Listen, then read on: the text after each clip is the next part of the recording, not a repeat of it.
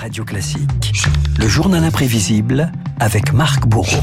Marc, il y a 30 ans, jour pour jour, démarrait l'un des sièges les plus longs de l'histoire moderne, celui de Sarajevo, la capitale bosniaque encerclée par les forces serbes. Retour ce matin sur près de 4 ans de cauchemar dans une ville martyre.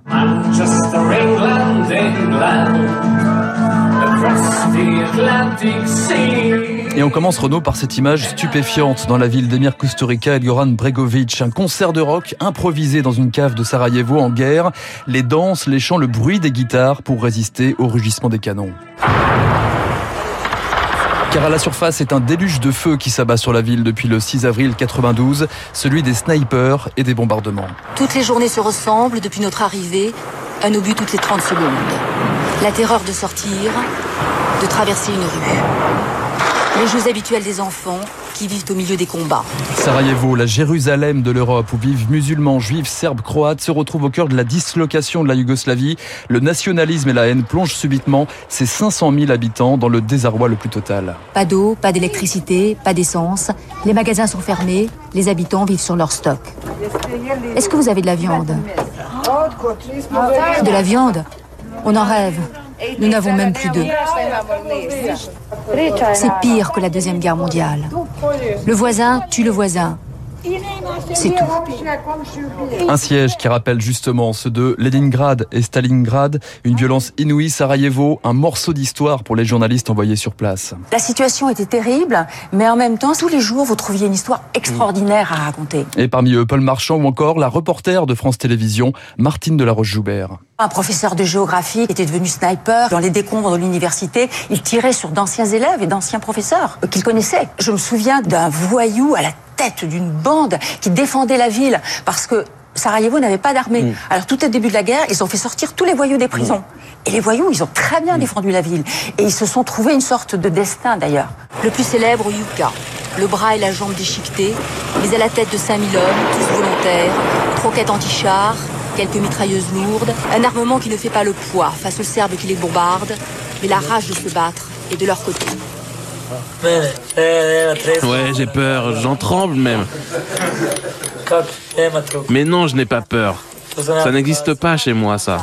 On ne vit pas 1000 ans, mais 50 ou 60 ans.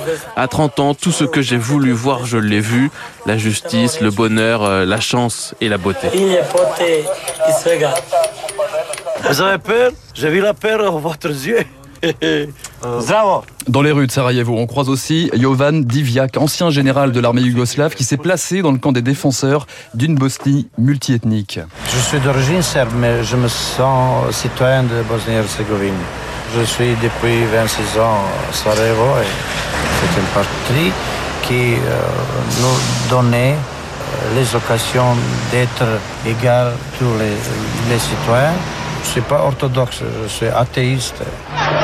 Jovan Diviak, un général qui recevra la Légion d'honneur en France. La France qui se mobilise d'ailleurs pour acheminer de l'aide humanitaire dans cette ville coupée du monde. En mai 92, François Mitterrand, le président de la République, se rend sur place.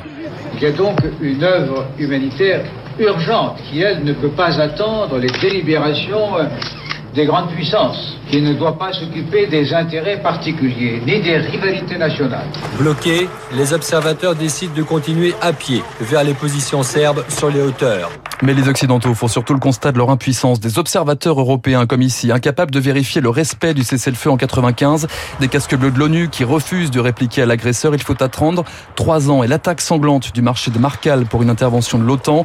L'attaque avait soulevé une vague d'indignation contre les leaders serbes, comme ici avec l'abbé Pierre. Même si on ne peut pas mettre la main dessus avec des gendarmes et dans une prison, mais ce sont des gens qui relèvent d'un tribunal comparable à celui euh, de Nuremberg. Et ce sera le tribunal pénal international pour l'ex-Yougoslavie, perpétuité pour Radovan Karadzic et Radko Mladic pour génocide.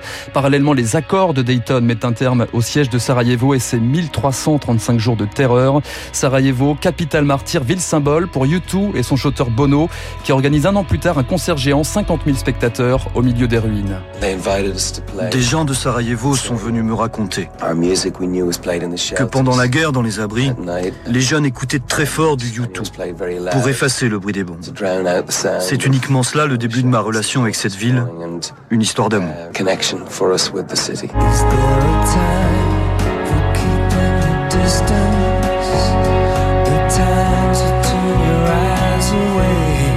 Y a-t-il une heure pour détourner le regard Y a-t-il une heure, une heure pour courir et se mettre à couvert s'interroge YouTube dans Miss Sarajevo, une ville dont les façades et les esprits portent encore aujourd'hui les stigmates des impacts de balles.